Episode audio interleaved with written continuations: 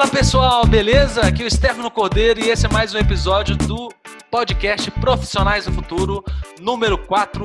Hoje aqui com meu amigo Emerson Barbosa, auditor do CGDF aqui do Distrito Federal.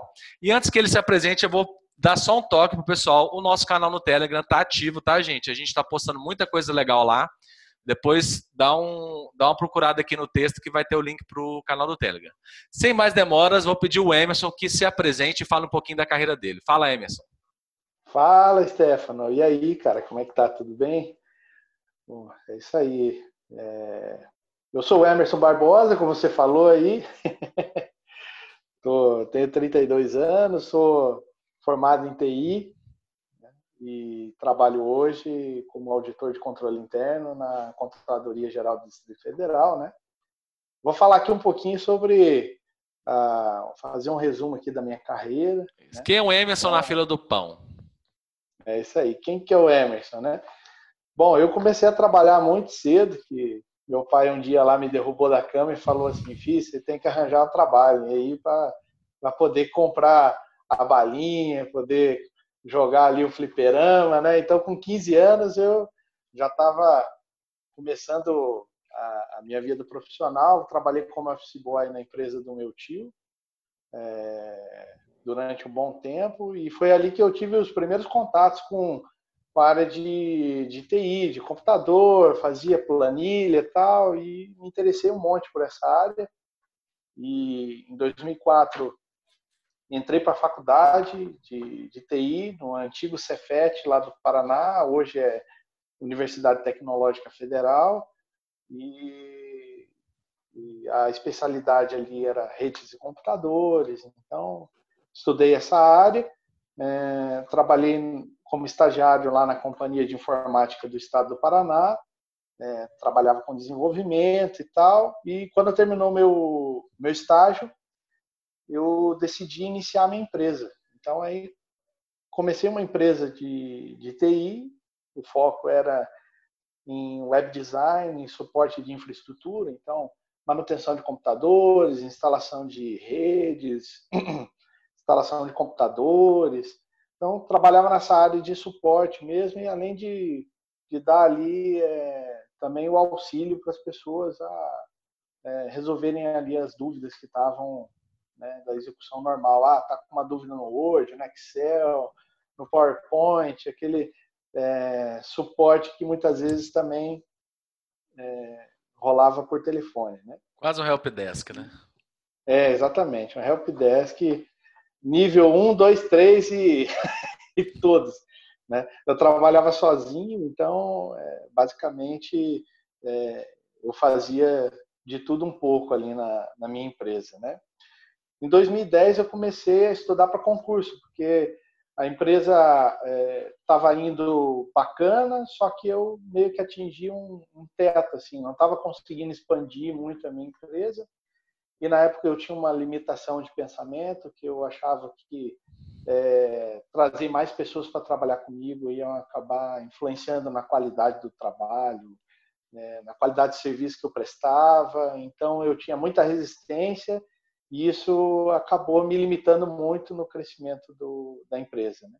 Aí eu comecei a estudar para concurso, passei é, para técnico de TI na Justiça Federal do Paraná e em 2012 eu fui finalmente nomeado lá. Né? É, fui nomeado para uma cidade pequenininha lá do interior do Paraná, chamada Jacarezinho. Então, é, não tinha muito trabalho de TI lá, era uma equipe muito pequena, 20 servidores, então 20 pessoas, era pouca gente, não tinha muita demanda de TI. Aí meu chefe um dia chegou para mim e falou: Ó, você não quer ajudar aí a gente com os processos e tal? Eu falei: Ah, eu posso, posso ajudar. Não que eu entenda alguma coisa, né? Eu não entendia muito da, da área de jurídica, de processo, nada, né? Ele falou, não, não tem problema, a gente te ensina. E aí foram é, cinco anos lá na Justiça Federal, desenvolvendo esse conhecimento na área de jurídica, de movimentação de processos, né? E no final eu já estava realmente auxiliando muito nessa área, fazendo despacho, fazendo sentença, é, sendo conciliador em audiência. Então foi uma experiência assim super bacana, né? Nesse inteirinho, em 2014, foi aprovado para o concurso de auditor de controle interno aqui na CGDF. Em 2017 eu fui nomeado, então vim aqui para Brasília no finalzinho de 2017, dezembro de 2017, onde eu assumi e comecei a trabalhar na área de orçamento, né? Então a, a, a primeira área que eu fui lotado trabalhava com planejamento orçamentário, então plano plurianual, lei de diretrizes orçamentárias, então uma área... Mas, mas da unidade, do tipo, porque você passou para auditor, correto? Isso, eu passei para auditor. Né? Mas uma você não auditava o orçamento. É, uma das atividades que a carreira de auditoria faz, ela é, faz também a parte de planejamento orçamentário. Né? Ah, tem a parte de auditoria lá na frente, mas tem aqui no início também a parte de planejamento orçamentário. Então, quando eu comecei a trabalhar, é, comecei nessa área. Né? Então, foi bacana para ter esse conhecimento dessa área de, de planejamento. Em 2018, é, daí eu fui convidado para ser corregedor na Secretaria de Saúde. Como eu tinha um conhecimento é, de processo, é, conhecimento ali judicial, de ter trabalhado no judiciário, né, o conhecimento do direito. Então, eu fui convidado lá para uma missão de otimizar processos e lá na corregedoria da Secretaria de Saúde, né? E foi um trabalho super bacana, a gente conseguiu colher frutos muito legais ali, a gente conseguiu reduzir muito estoque de processos, estava muito parado, a gente conseguiu é, tocar muita coisa e quando saí de lá realmente saí deixando bem melhor do que quando eu cheguei, né? Então, e aí em 2019 e 2020 eu fiquei na parte de auditoria mesmo da, da controladoria, que daí eu iniciei né, em 2019 na primeira nos primeiros meses de 2019 trabalhava com auditoria de folha de pagamento do, do Distrito Federal de todos os órgãos, né? 130 mil servidores, então, para auditar essa, esse negócio, é, muito BI, muito. Haja conhecimento, hein, de Haja conhecimento. É, exatamente. Então, roda script, faz merge de tabela, então, um trabalho assim bem minucioso mesmo da área de banco de dados. E aí no final de 2019 e agora 2020, eu fui para a área de contratos de TI. Né? Daí, aliando a minha formação, meu conhecimento e também a necessidade lá de ter alguém é, mais, especializado, mais especializado nessa área de conhecimento de redes, de sistemas e tal, que pudesse auxiliar na área de auditoria. Então, a gente está aí Ano passado eu fiz uma auditoria de alguns contratos de fibra ótica do governo do Distrito Federal. Depois auditamos o sistema de prontuário eletrônico do, da Secretaria de Saúde também. Muito, muito interessante o trabalho. Né? E, esse tem sido o foco aí nos últimos meses. Legal. E como que você vê assim é o futuro do, do serviço público, né? Em, em, geral, do serviço. Depois nós vamos falar do funcionalismo, mas agora é, queria entender sua, sua visão do serviço público. É, principalmente aqui no GDF, que a gente tem uma disparidade de público muito grande, né? Plano é. piloto é uma, a renda, uma das maiores rendas per capita do Brasil e o entorno é muito pobre. Sim, sim. Eu acho que aqui no DF a gente tem um desafio grande, assim, né, de conseguir entregar a mesma qualidade de serviço que a gente tem para os habitantes aqui do plano piloto em todas as outras cidades é, satélites, né? E esse tem sido o grande desafio. E esse, para mim, é, aqui no DF não é nenhum problema de falta de recurso, mas sim de melhor alocação, né? Então, acho que hoje, falando assim, ah, qual é a grande questão do serviço público a nível distrital. É você conseguir fazer uma gestão eficiente do recurso. É conseguir fazer com que o recurso chegue lá na ponta, é, para aquela pessoa que muitas vezes está morando numa comunidade mais humilde, que está precisando do asfalto, né? Então, e que muitas vezes é, é difícil é, para o gestor que está aqui no plano piloto atender essas demandas de lá. Porque acontece que as pessoas que estão lá na ponta, numa comunidade carente, elas têm menos força política do que quem mora, por exemplo, no Lago Sul, entendeu? Então, muitas vezes o cara que mora no Lago Sul é vizinho do governador. Então, se, te, se tem um buraco lá na rua dele, ele pega, né, manda um zap ali pro governador e fala: "Ó, oh, tem um buraco aqui, tem como resolver?", né? E muitas vezes a pessoa que está lá na, na, comunidade mais pobre, ela não tem esse, não tem esse acesso. Então, a gente precisa melhorar a política pública para realmente fazer com que essas pessoas sejam ouvidas, né? É, eu penso assim que, que vai chegar uma hora que com o advento da tecnologia, é, o surgimento agora, a gente está com algumas iniciativas lá na empresa de Smart Cities, é, que vai ser praticamente impossível não melhorar a vida de todo mundo, entendeu? E, e que mesmo que no Brasil chegue depois, né, que geralmente a gente se baseia em o que, que vai acontecer nos Estados Unidos, aqui chegue depois, porque o nosso problema de infraestrutura é muito maior, é... uma hora vai chegar. Uma hora vai chegar. A gente viu aí que essa pandemia tem acelerado muitas coisas. Mesmo que, por exemplo, hospitais de campanha tenham, tenham atrasado, cara, no, no modo normal do governo isso, trabalhar. Isso não ia chegar. O hospital né? é 10 anos, velho. 10 anos. Isso quando termina. Isso quando termina.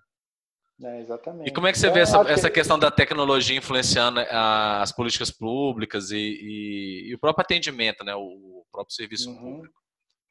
Tá. É, bom, primeiro, a tecnologia ela faz com que a informação fique disponível, né? Então, você vê aí no nosso país um, um aumento nos últimos anos da questão da transparência pública, né? Então, os dados estão disponíveis hoje para as pessoas entenderem como que o governo está gastando.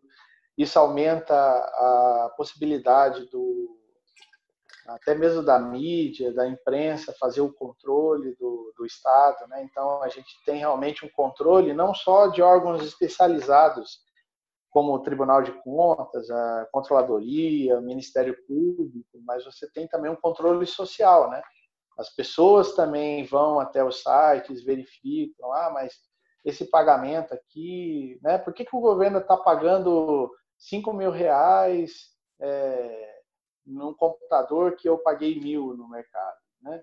Então, as pessoas começam a se questionar isso e isso acaba influenciando na alocação da política pública, né? Porque isso pressiona o gestor a ser mais eficiente, a procurar é, maiores oportunidades de menores custos e tudo mais, né?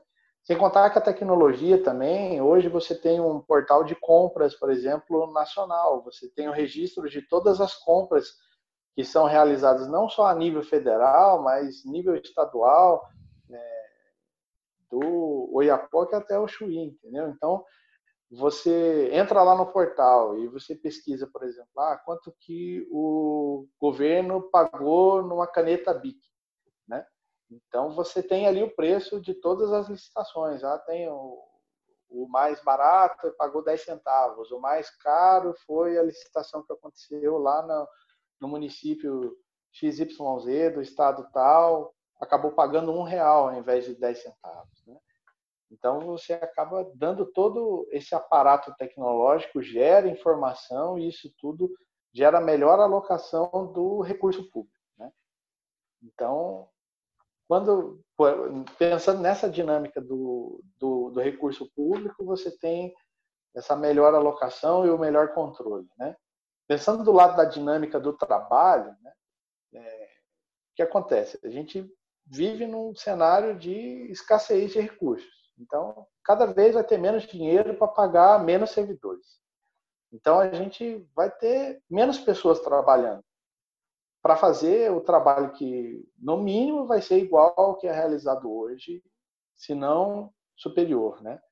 Então a gente é, vai precisar de mais produtividade e a tecnologia ela auxilia muito nisso, né? A, a produzir mais, né? E aí a gente tem, por exemplo, o, o exemplo do processo eletrônico, por exemplo, na, no Executivo Federal, né, o processo administrativo. Né? Antigamente você tinha que ter um motorista para levar documento de um órgão para outro. Né? Hoje você, eu faço um ofício aqui, posso fazer inclusive da minha casa e tenho o barramento hoje nacional aí, então eu posso mandar inclusive um documento do governo do Distrito Federal para o Banco do Brasil sem ter nenhum deslocamento. Né? Sem diligência, com... né? Sem diligência nenhuma. Então, é, você veja a otimização de tempo, de recurso, né, que isso tudo gera. Então, é, realmente é fantástico. Esse sistema é o SEI? É o SEI, é o processo eletrônico SEI. Você participou do, do projeto dele? Ó, não participei do projeto de desenvolvimento, né? Só participei do projeto de treinamento, porque é, esse, esse sistema ele foi desenvolvido lá no, no, no, Tribunal Regional da Quarta Região, que é o tribunal onde fica a Justiça Federal do Paraná, né? Uhum. Então, ele foi desenvolvido lá para atender as necessidades do tribunal mesmo de fazer a tramitação administrativa que primeiro eles criaram o processo eletrônico judicial, né? E como eles viram que o processo judicial estava economizando tempo, tramitação, tal, aí eles resolveram atacar na seara administrativa, né?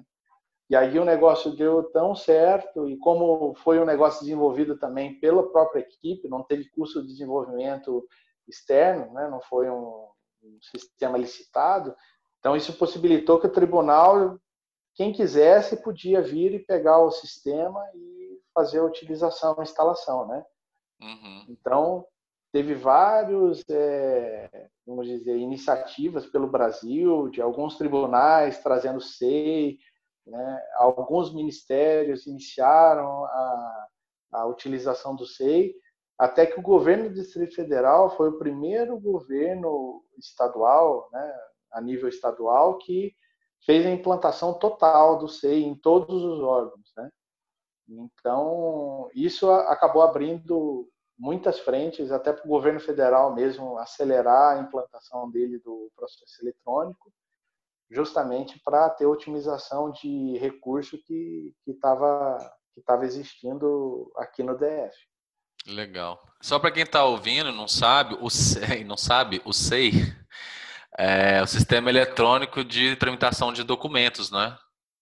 É, o IA é o quê? Sistema eletrônico de informações. De informações. E acho que a adesão hoje é quase total, né? Pelos, pelos órgãos, é. mas ele. É... gente, eu também já trabalhei na administração pública, assim, direto, mais direta. É... a questão de processo, mesmo quando não é judicial, é incrível. A lei que está aí para proteger, é, cria demandas em papel gigantescas. Eu já trabalhei em arquivos de coisas de 30 anos, de órgãos extintos. Eu brincava que o papel derretia pela prateleira, que ele estava tão velho, ele, ele, se grudava todo com mofo e tal, e escorrendo. E aí tinha a, o original e a microfilmagem do papel, que é uma mini foto do documento para guardar em rolos. Ou é em... o vovô da digitalização, né? Isso. é, o, é o vovô do digital, né? Eu mas só é... tenho essa carinha de novo, mas já mexi com muita coisa velha. É... e no banco, essa questão da microfilmagem é muito. Não, existe até hoje, inclusive. Cheque. Comum, né? uhum. E aí, é... o que isso economizou de espaço, de, de tudo, cara, de tudo. Tipo, imagina um órgão igual igual esse aí que você estava falando, né, de folha de pagamento, 130 mil funcionários. Todo ano o cara tem que tirar férias. O cara pede férias via papel. O, o chefe da repartição aceita ou carimba e dá o, dá o, o ok dele, ele fica com uma cópia para ele e uma para repartição e uma outra que sempre é enviada, no caso de empresa pública, para o Ministério do Trabalho e tal, e no caso da uhum. administração pública, para algum outro órgão que, que confere isso. Então, são mínimos três vias, 130 mil funcionários emitindo um milhão de papéis por causa de uma férias. É, não, assim, ó, no DF, a implantação do processo eletrônico foi bem rápida aqui no DF. E esse negócio de gasto de papel foi, assim, um negócio, foi uma economia de 80% com gás de papel, né? E, assim, a gente às vezes encontra, assim, algumas resistências, porque às vezes as pessoas falam, ah, mas e o sistema? Ele não é tão seguro como o papel, porque o papel eu estou aqui vendo ele e tal, né? Eu coloco confidencial aqui no papel, né? E, e assim, a verdade é que tá bom, o papel pode até estar tá escrito confidencial, mas se alguém mal intencionado quiser acessar, vai, vai ver, vai abrir o processo físico, vai ter acesso. Se ladrão respeitasse a lei, né, irmão? Exatamente, né? Imagina só, o cara vai olhar aí, mas é confidencial, isso aqui nem vou abrir. Não Deixa eu procurar só as informações públicas, espera aí. É, exatamente. Né? Ou ainda, por exemplo, você tem catástrofes naturais, né? Você tem uma chuva forte, molha todos os processos. A gente teve alguns casos já disso, até lá em Jacarezinho mesmo, embora a gente tivesse com o processo judicial já muito implantado, é, a gente, 95% do nosso acervo era tudo digital. Mas a gente ainda tinha lá uns processos físicos, e aí um dia deu uma chuva muito forte, acabou entrando pela janela e molhou alguns processos, né? Aí você tem que abrir um procedimento de reconstituição dos autos, para reconstruir aqueles uh, os documentos ali que foram afetados e tal. Então, assim, a nível de segurança, o papel ele basicamente não tem segurança nenhuma, né? Porque ele pode molhar, ele pode queimar, alguém pode vir rasgar a folha e ir embora, né? Então, o sistema, por o sistema por mais simples que ele seja, se ele for muito mais segurança e facilidade do que o, o, o processo no papel, né? Então, acho que foi esse esse detalhe que a, o pessoal acordou e eu acho que isso tem impulsionado muita adesão ao processo eletrônico. Que legal. E por falar nisso, você falou que trabalhou com treinamento. Uhum. E eu também trabalhei com treinamento de implantação de sistema novo, né? Na uma época que eu fiz um estágio. E, e aí, percebendo isso, é, né, a resistência das pessoas, você acha que qual que é o futuro do funcionalismo público? Você disse que vão, vão ter menos, menos recursos, menos gente. É, o que a gente tem visto de concurso é que não vai ter mais concurso assim igual tinha antigamente, a não ser que mude muito. É... Como que você está vendo o futuro do funcionalismo público, assim, do funcionário? O que que a gente tem muito amigo, é, se, é, se houve uma melhora ou não, e tem, a gente tem muito amigo do serviço público, né? O banco é uma administração é uma administração privada, mas o maior acionista é o, o governo. É, a gente tem muito amigo também da, aqui, aqui do, de, principalmente de Brasília, né? Que é do, uhum. é do funcionalismo público. Que, como é que você vê aí é, a questão do, do funcionalismo público no futuro? É, eu acho assim, como a gente vai ter essa escassez de recurso, né? A gente hoje já tem uma pressão popular já com relação à produtividade do serviço público, à questão salarial, né? Então a gente deve ter um, um achatamento, ou no mínimo uma aproximação do, do cenário público com o cenário privado, né?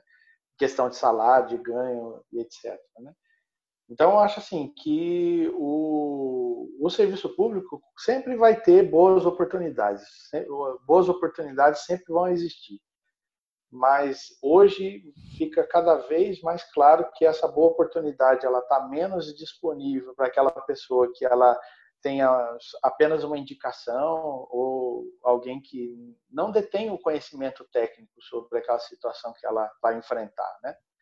Essas pessoas elas vão perdendo espaço ao longo do tempo porque é, o serviço público vai ter que vai ter que entregar mesmo o valor, né? Entregar o que está sendo pedido. A população está cada vez mais pressionando, cada vez mais é, é, realmente. No seu direito, né? Produzir, é, no seu direito de ver o seu recurso sendo bem aplicado, né? Porque a verdade é que dinheiro público não é de ninguém, é meu, é seu, né? E nada mais justo do que a gente exigir a boa aplicação, né? Então, assim, o servidor vai ter cada vez mais pressão para entregar, para ter produtividade, e a diferença vai ser de quem se qualificar, quem expandir conhecimento, para além das áreas que está distrita, por exemplo, né? Então, ah, eu sou um auditor, eu não, é, eu tenho, apesar de eu ser formado em TI, eu não, para o meu cargo, eu não preciso dessa formação, né? Eu podia ter qualquer formação. Os conhecimentos que eram exigidos eram contabilidade, economia, é, administração pública, a parte de direito administrativo, etc, etc. Mas acabou que o meu conhecimento de TI justamente abriu muitas portas para eu trabalhar, por exemplo, com auditoria de folha de pagamento, trabalhar hoje com auditoria de contratos de TI, né? E, e a verdade é que, por exemplo, é, esses dias eu estava num evento e o pessoal do TCU estava falando, né? Então, eles também estão com um problema de restrição orçamentário grande também, eles não podem contratar gente, tanto que o último concurso deles foi em 2015 e depois não teve mais. E qual que tem sido a solução deles para continuar fazendo o serviço? Eles estão indo para a área de tecnologia, é machine learning, inteligência artificial, colocando robozinho para fazer é, varredura de dados. Então, é, hoje, por exemplo, toda a parte de auditar processo licitatório lá no TCU é realizada através de robô. Então, fica um robô lá que fica varrendo os editais de licitação, verificando quais são os objetos, qual que é o preço e ele tem lá um histórico. Então, quando ele acha uma palavra lá, vê o preço. Uma anomalia, né? Uhum. Vê ali a anomalia de, de repente, ah, um preço aqui está muito distante do que foi a média dos últimos tempos. Então, ele dispara um alerta ali para justamente é, indicar lá para o auditor que vai fazer o trabalho de campo mesmo, ó, olha esse processo licitatório aqui. Então, o auditor é muito mais efetivo, porque antes era esse trabalho de ficar pescando é, edital ou de ficar pescando gasto era feito pelo auditor. Então, acabava sendo assim, ah, vamos, vamos olhar os contratos que são maiores, que são que têm maior gasto público, né? E hoje não, hoje o robô vê todos.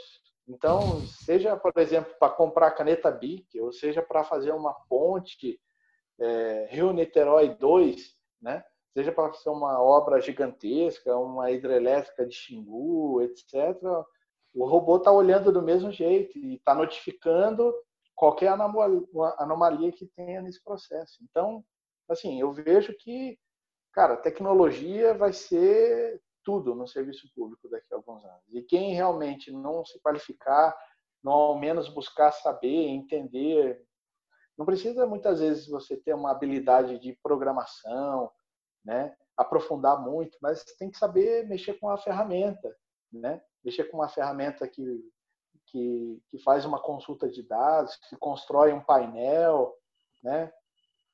Então, precisa de ter um mínimo ali de conhecimento para você poder entregar mais. Porque senão você vai acabar se desgastando, né? Vai trabalhar cada vez mais horas para entregar o que está sendo pedido e a gente tem que ser inteligente também, tem que trabalhar assim. Eu acho que todo mundo, né, eu acho que aquele estereótipo de servidor público que muitas vezes não faz nada, ele está cada vez mais em desuso, né? Quer dizer, as pessoas hoje no serviço público elas estão muito interessadas, elas querem trabalhar, querem entregar, só que muitas vezes elas não têm o ferramental adequado para fazer aquilo, né? Então a pessoa vai fazer uma conferência manual, que muitas vezes dá para fazer no Excel, com o PROC-V, mas para isso ela tem que saber usar um, um PROC-V no, no, Excel. Né? Então, a qualificação, o conhecimento e a tecnologia vão ser os diferenciais que vão possibilitar ao servidor alcançar lugares mais altos aí nos próximos anos. É, eu acho que esses tempos de que assim, eu não estou pregando o desvio de função, mas igual você contou, né, que não tinha nada para não tinha tanta coisa para fazer lá no interior do Paraná, você resolvia as coisas de TI rapidinho porque não tinha demanda, e o seu chefe te perguntou: "Você pode ajudar a gente?" Né? Tanto que só agregou conhecimento né? de, de processual e, e, te trouxe onde você está hoje. Essa questão do. Eu, eu não sou programador, eu não meto a mão no computador, cara, você vai me desculpar, mas você pode até ter razão e até continuar empregado porque você está no setor público. Mas eu queria te dizer que não deveria ser por aí né, que em primeiro lugar o serviço é para o público, para o povo, é, e você deveria estar dando o seu melhor, não só pelo salário que a empresa já te paga, como qualquer um deve fazer pelo salário que recebe, como além de tudo ter o cunho social, que é o caso do serviço público, é o caso da Caixa, o Banco do Brasil também tem uma, tem uma, tem uma esfera pública, então sempre pensar nisso, né? Eu tenho que dar meu melhor porque tem gente dependendo disso. Com certeza. E assim, o que acontece? O, o, servidor ele sempre tem que pensar, seja ele de empresa pública ou sociedade de economia mista ou um servidor da administração direta como eu, é, ele tem que pensar assim, cara, tudo que eu faço ele repercute de alguma maneira para o cidadão? Então lá em, lá em Jacarezinho, por exemplo, a gente fez um, eu participei de um processo de simplificação de procedimentos. Então, é, o que, que a gente fez? A gente fez mapeamento e otimização de processos. Né? Então, ah, mapeou, desenhou tudo lá no, no, na ferramenta lá de, de design de processos, viu que dava para simplificar e a gente foi é, aos poucos melhorando os processos internos. Só que, como você disse, tem algumas resistências. Às vezes a pessoa ela não quer mudar. Ela já está acostumada já a fazer aquilo e tal, né? E aí a gente teve uma ideia bem interessante, a gente gravou alguns vídeos com todos os servidores, chamou os caras para gravar um vídeo assim rapidinho, de um minuto, contando uma história em que algo que ele fez impactou na vida de alguma pessoa, né? Ele fez, por exemplo, uma atividade lá que acabou gerando um benefício para a pessoa e a pessoa de alguma forma veio retribuir e tal, né? Então, foi bem interessante porque todo mundo tinha uma história para contar de alguma coisa que realmente repercutiu no público e que chegou lá na outra ponta e a pessoa veio extremamente agradecida é, é, entregar muitas vezes alguma coisa, né? Teve uma história até engraçada que o servidor contou lá que é, ele, a pessoa precisava de um alvará para poder sacar um dinheiro lá no banco, um depósito judicial, e ele fez o, o trabalho dele, tipo, no, ele podia fazer rápido, fez rápido, entregou para a pessoa, a pessoa foi embora, né?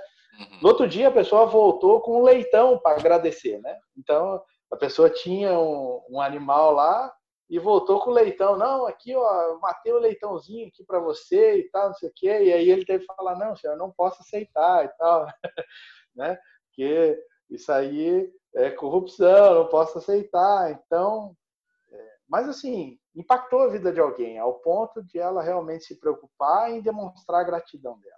Né?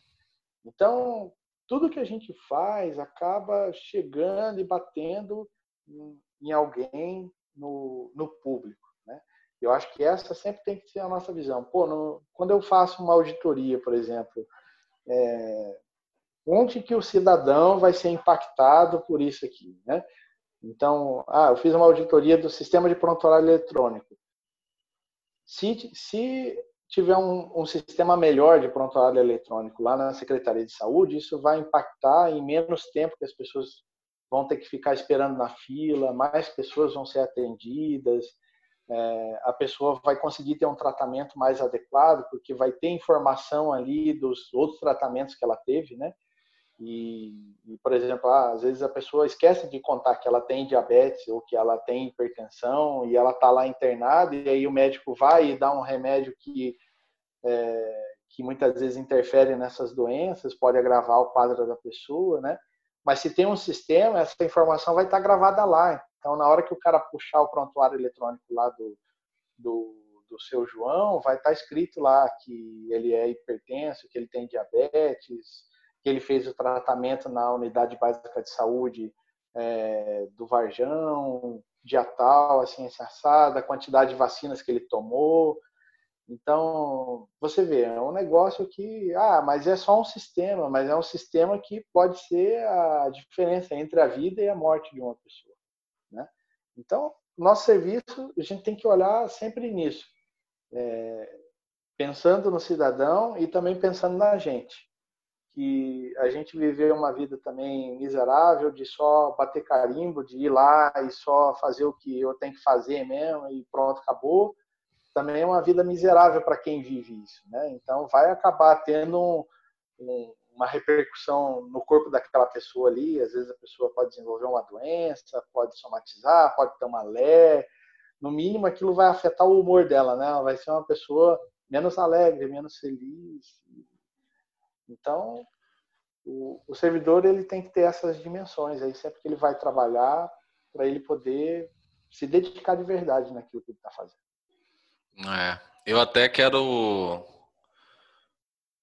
abrir um espaço aqui para parabenizar é, os colegas da Caixa. Esse aplicativo do, do benefício. Eu imagino a pressão que foi, tá? É, porque o governo cada hora decide uma coisa, tudo né, na última hora, e você levantar um aplicativo em que 90 milhões de pessoas vão se cadastrar sem fazer teste, sem, né? Porque não dá para fazer teste com, com esse benefício. É, é, praticamente sem teste. 90 milhões de pessoas se cadastram. 30 milhões nem tem direito. Ou seja, né, um monte de gente querendo ganhar um, um dinheiro que não estou falando que não merecia, estou falando que na, na, regra atual não tinha direito. É, e, e o negócio saiu da noite para o dia.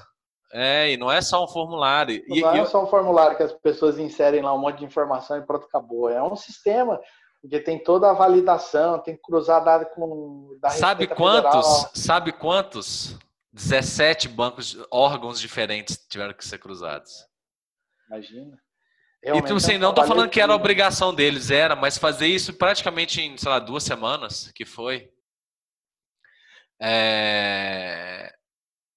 E, e isso me dá esperança de que tem, ainda tem gente no serviço público, ainda tem não, eu acho que está crescendo cada vez mais, que está enxergando esse propósito de que eles têm que entregar. Que não é só fazer as coisas ao pé da letra. Né? Igual você falou, o colega, ele podia ter, sei lá, vamos supor, né? eu, eu não tenho nada, eu estou sem demanda lá na minha repartição, na minha, part, na minha repartição. O cara chega com um ofício pedindo um, alguma informação. Pela regra, eu tenho até três dias úteis para responder. Eu tô lá sem nada para fazer. Isso eu vi acontecer na minha faculdade. Eu vi acontecer na minha faculdade. Tinha dia que não tinha comprovante de, de matrícula, essas coisas, de é, currículo escolar lá da, da faculdade. Tinha dia que não tinha nada a moça, a, a, dona da repartição, ela obrigava a estagiária a, a falar que era para buscar depois, só amanhã. E aí cheguei para a estagiária e, e, eu ia lá muito, né? Conversava com ela, ela falou assim: "Ah, quer saber? Eu vou fazer para você agora. Tem nada para fazer?" Foi lá e me deu o meu comprovante de, de matrícula do semestre. Entendeu? Então, assim, é, não, e, os colegas da Caixa estão de parabéns, viu, de né? levantar um sistema em duas semanas e tá cada dia melhor. Bom, é fantástico. E o trabalho deles realmente, é, o aplicativo é bom, funciona. É lógico que tem as limitações justamente em virtude da carga e tudo mais, mas assim, tá funcionando, as pessoas estão recebendo o dinheiro. E sabe o né? que foi massa? Porque, tipo assim, a gente que está acostumado com o aplicativo, vamos dizer, né, de mercado, ultra bom e tal, com o X, ó, saiu uma resolução aí, uma uma resolução do governo federal, nós vamos ter que pagar 600 reais para 60 milhões de pessoas. O que, que eles fizeram? Criaram um aplicativo que as opções, na verdade, são chatbots, são robôs de chat. Então, é só para ajudar a pessoa a escolher o assunto que o bot vai falar, que o robô vai falar. Mas clicando no assunto, ele pergunta: é, senhor fulano de tal, é, o senhor deseja transferir? Aí você aperta sim. Para onde? E tal.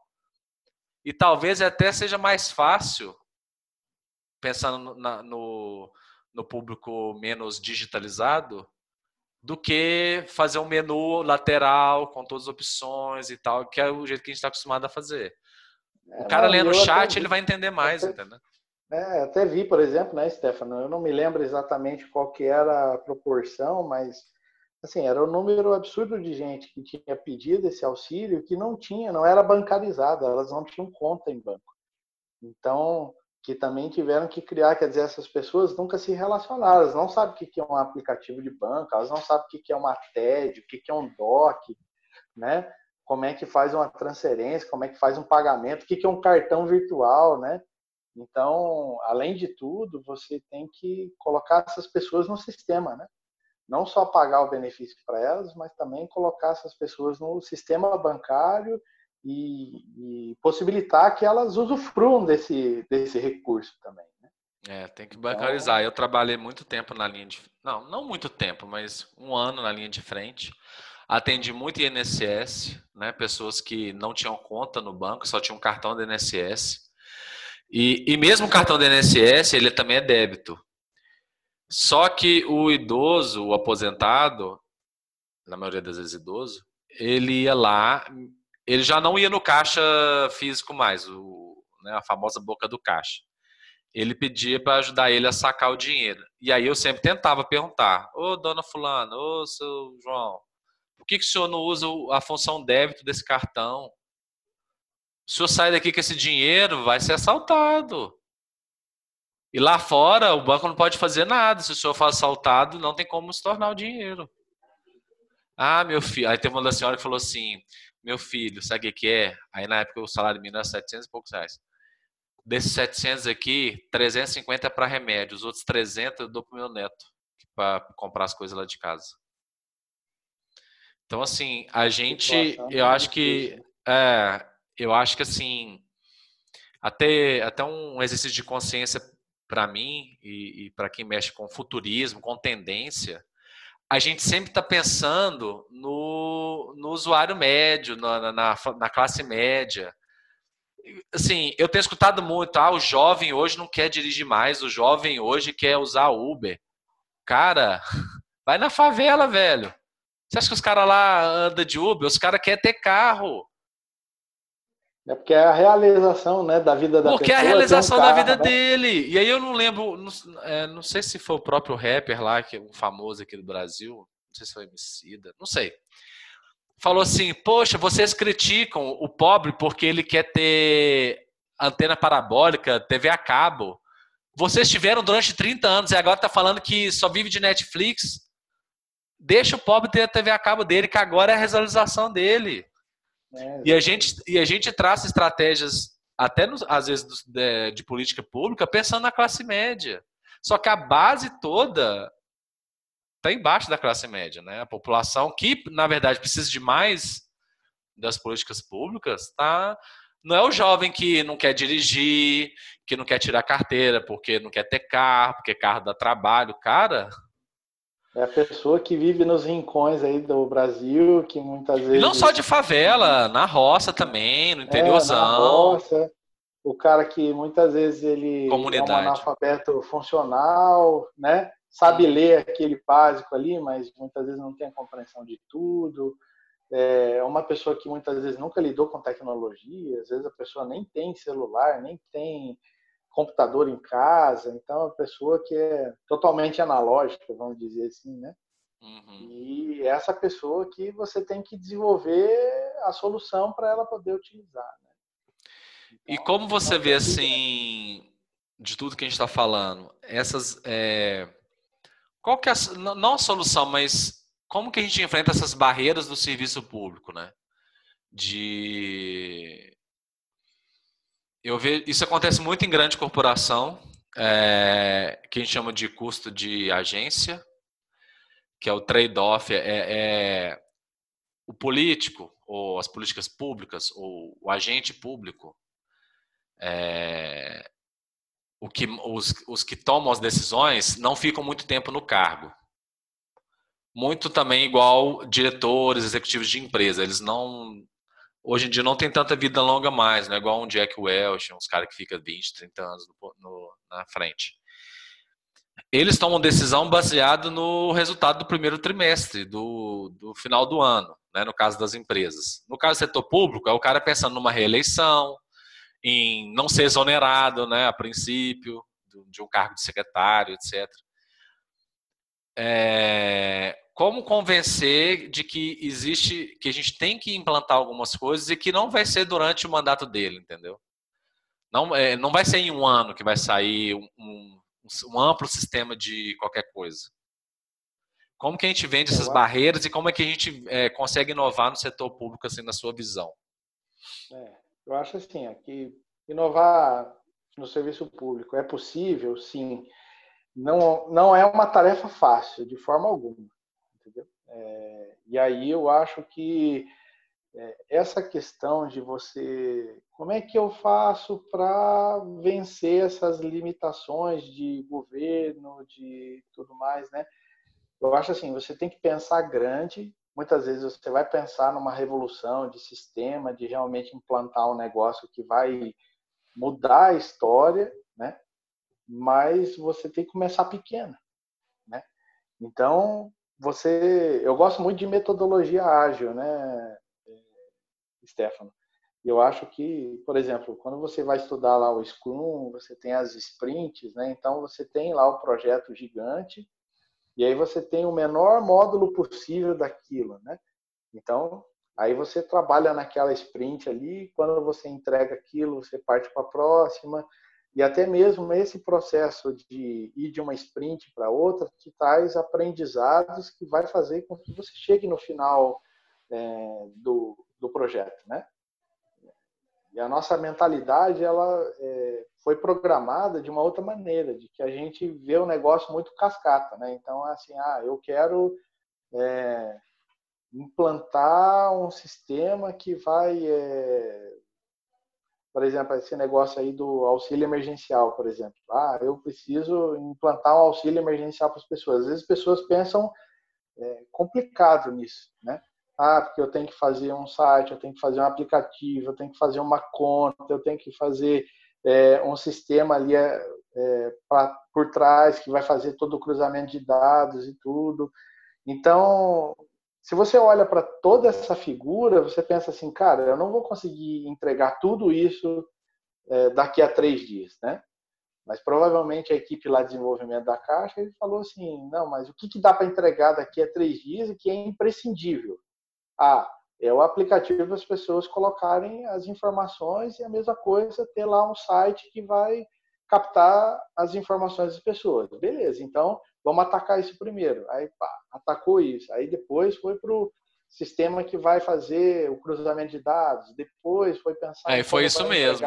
Criaram um site de cadastro e o aplicativo saiu depois, umas duas semanas depois. Então, então assim, quando você pensa é, nessa questão do serviço público, você realmente você tem o, o político ali que ele está pensando no, no, no, curto, no curto prazo. Ele precisa trazer resultado palpável para ele. Né? E, e, e eu acho que o servidor público ele não pode ir contra esse gestor, entendeu? Ele tem que tentar se aliar com esse gestor tem que haver uma combinação de resultados. Então, assim, por um lado, o, serviço, o servidor ele precisa também se apoderar do, do de uma condução mais, é, é, vamos dizer, sustentável da máquina pública, né? Porque afinal de contas a gente vai passar ali 20, 30 anos fazendo aquilo, né? Então você tem que pensar assim, não, tem alguns projetos que eles precisam ser realmente tocados para que a coisa melhore mesmo, né? Melhore não só para a população, mas para mim também, que sou servidor. Então, você tem desse lado um servidor público que precisa se apoderar dessa condução da, política pública, e do outro lado você tem o gestor que hoje tem a condução da política e que quer resultado rápido, Então, o servidor tem que vir trazer uma solução que vai gerar é, frutos no longo prazo, mas que ao mesmo tempo vai trazer resultado no curto também para o gestor, né? Então a gente tem que tentar aliar essas duas coisas. Então, por exemplo, ah, aqui no, no GDF, por exemplo, a, a implantação da questão do processo eletrônico, né? Era uma implantação que ela ia demorar, ela demorou acho que quase três anos para ser completa, né? Mas eles começaram implantando em um órgão, e foi um órgão pequeno, entendeu?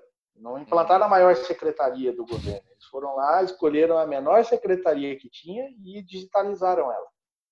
Aí o que acontece? Aí você coleta todos os dados ali, ah, quantos por cento teve de redução de papel, quantos por cento teve de redução de tempo de trabalho, produtividade, um monte de coisa, e aí começou a incentivar. Aí o gestor se apodera dessas informações, né, o gestor público, político, e ele pode entregar resultado para a população. Olha aqui, nós estamos reduzindo 80% da, do, do gasto com papel, nós estamos economizando, o processo agora sai muito mais rápido. Então, o, servidor ele tem que enxergar essa dimensão e tentar trabalhar como parceiro também do político. Né? É lógico que é, a gente é, falando isso, né, até mesmo eu sendo um auditor que sempre está vendo é, situações muitas vezes é, anômalas aí no, no, serviço e muita corrupção, etc. Pode até soar meio estranho assim, mas como assim o servidor trabalhando junto com o, o gestor e tal, mas é, nem tudo que o gestor faz ele faz com mal, mal intencionamento, né? A gente de má fé, né? É, de má fé. A gente tem uma estatística que mais ou menos assim, é, 20% dos casos de desfalque no, no serviço público, eles advêm da corrupção, em que a pessoa realmente fez alguma coisa de forma intencionada de causar o desfalque, né? Para levar um, um, benefício próprio, né? uhum. né? Os outros 80% são casos em que a pessoa ela teve uma má gestão daquele, daquele recurso.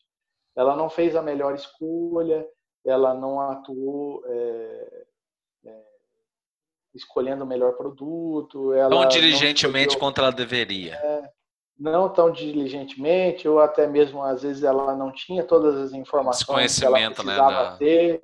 É, às vezes é, você precisa entregar algo rápido, que alguém está te pressionando, então você escolhe o caminho mais rápido que vai te dar resultado no curto prazo, mas aquilo ali vai te trazer um custo no longo prazo alto, né? Então, quando você olha isso, então às vezes você vê um gestor que muitas vezes ele toma atitudes é, impensadas também porque ele não tem apoio também, não tem uma rede de apoio, não tem ninguém que está dando ideia ali para ele, ó, oh, mas e se tiver esse caminho, e se tiver aquele? Ah, mas a gente pode fazer dessa maneira, a gente pode desenvolver um sistema, a gente pode contratar o sistema pronto, é, qual que é a melhor solução, né?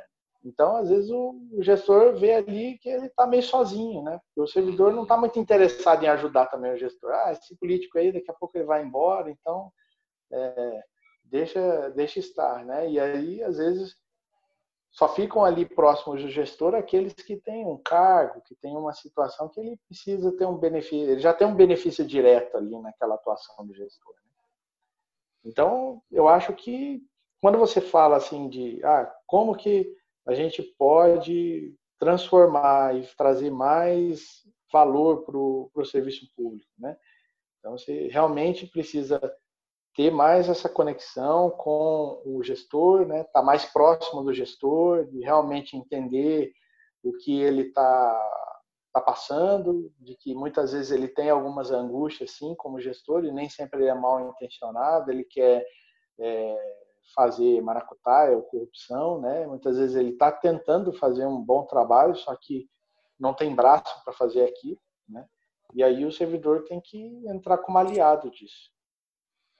É, eu acho que você falou um negócio muito importante lá no em, em Venture Capital, a gente usa muito o que a gente chama de quick, quick, quick wins, que é vitórias rápidas. É, porque se você for implantar um sistema, igual você falou, de três anos, e e a mentalidade anterior de programação, e ainda existe até hoje, que é em cascata, igual você comentou, é de que daqui a três anos eu vou mostrar o resultado e mostrar o, o sistema para o usuário, né, para a maioria dos usuários.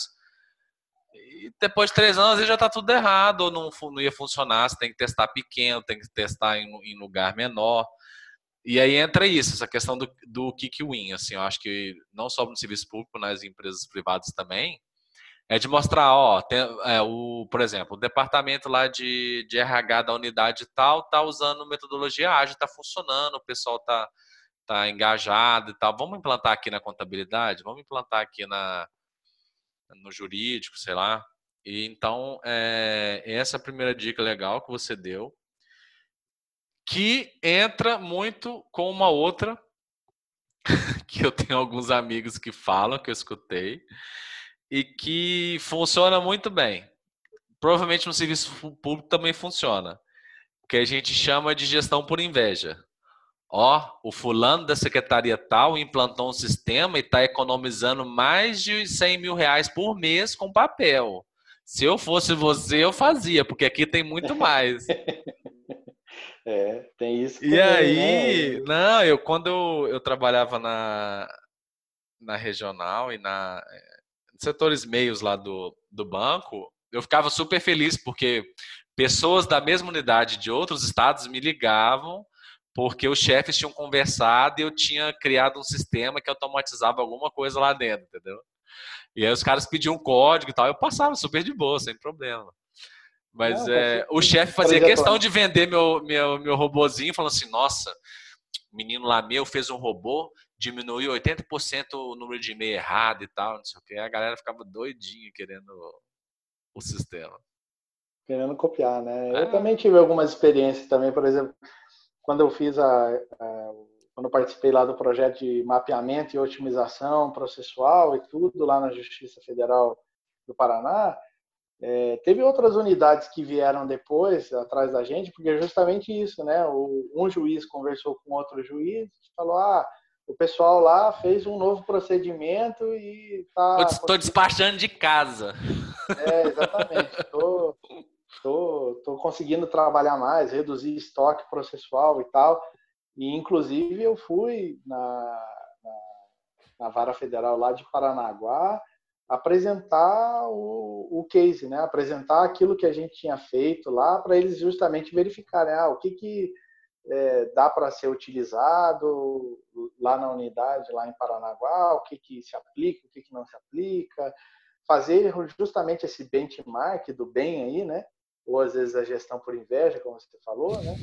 De você conseguir é, trocar ideias e, e trocar é, soluções. É, gostei mais de marketing do bem. Acho mais legal.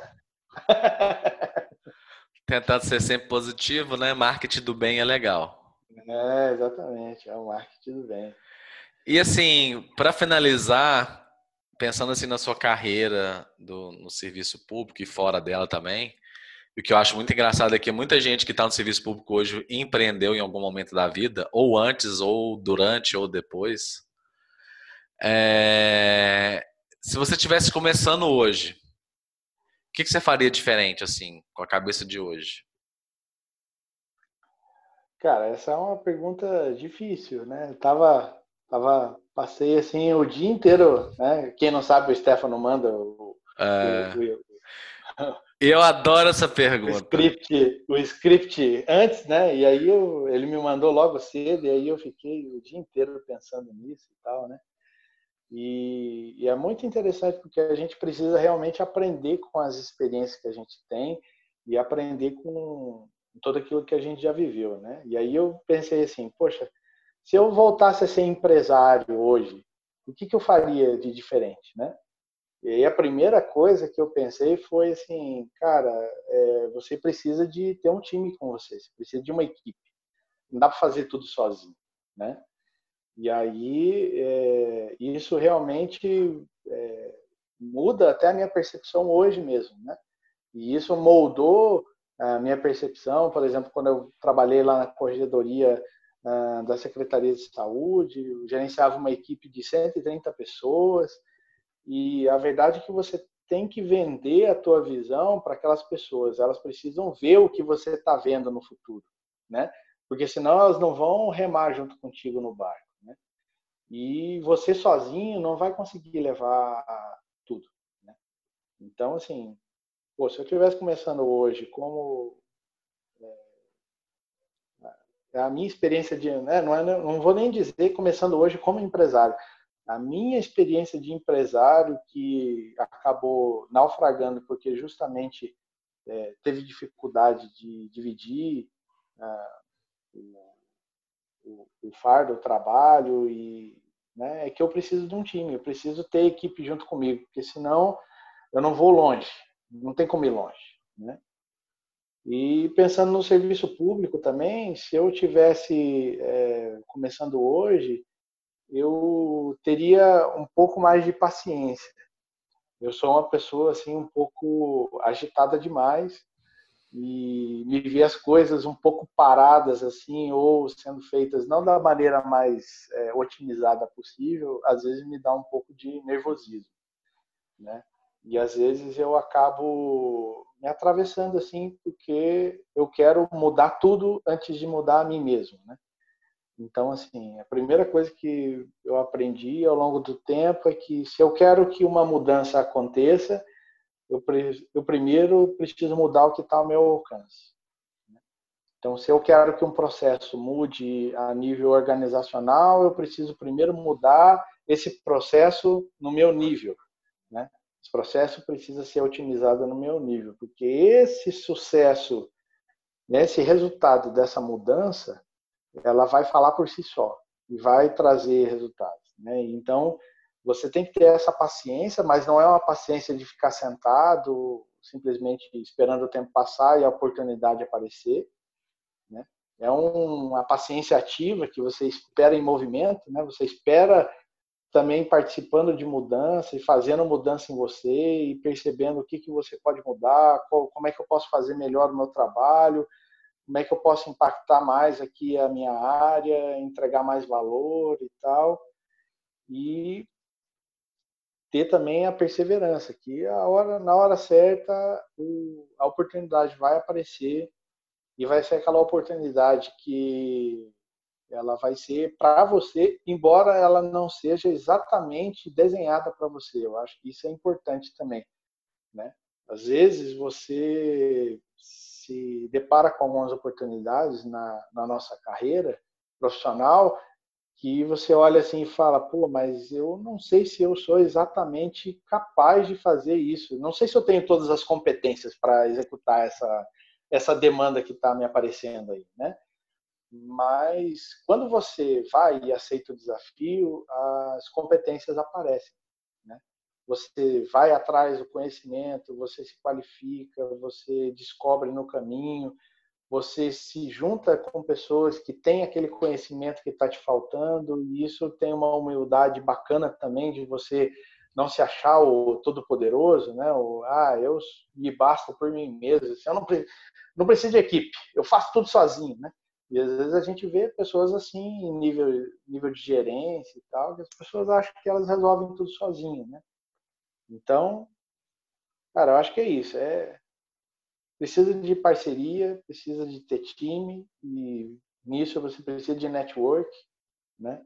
É, precisa ter uma paciência, mas não é paciência de ficar esperando, é paciência que vai se mover, que vai produzir mudança e precisa ter a perseverança de que a hora certa de aplicar aquilo vai chegar. Né? Aquela mudança que você está fazendo ali no nível pequeno, uma hora vai chamar atenção, ela e aí alguém vai ter a, a, a inveja aí de falar assim, pô, mas o fulano de tal está resolvendo o problema ali tão mais rápido do que eu, o que, que você está fazendo aí? E aí você reparte o conhecimento com aquela pessoa, e aquela pessoa reparte com outra, e daqui a pouco você influenciou toda a tua equipe, né?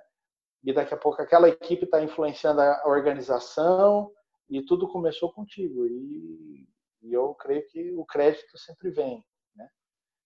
Né? É, essa semana ainda estava assistindo a, a, o, aquele a série no Netflix chamada Remesso Final, lá mostra a carreira do Michael Jordan, né? Uhum. É, e aí, muito interessante, porque assim, é, quando ele entrou no Chicago Bulls, Chicago Bulls era um time ruim. Né? Uhum. Não ganhava nada, era um time ruim. E assim, eles não, eles não fizeram uma contratação genial de time depois. Contrataram o Michael Jordan. E o Michael Jordan, ele, ele era uma pessoa extremamente dedicada naquilo que ele fazia. Né? Então, assim, ele era uma pessoa que ele chegava mais cedo no treino e saía mais tarde. Ele ficava lá treinando, treinando, treinando, treinando, treinando. Então, é uma pessoa muito esforçada. E quando ele chegou no time, o time era um time de bebedeira, um time que só queria saber de festa e farra. E aí só a presença dele naquele time começou a mudar o comportamento dos outros jogadores. Porque chegava na quadra, o desempenho dele era muito superior dos, dos outros jogadores. Aquilo incomodava.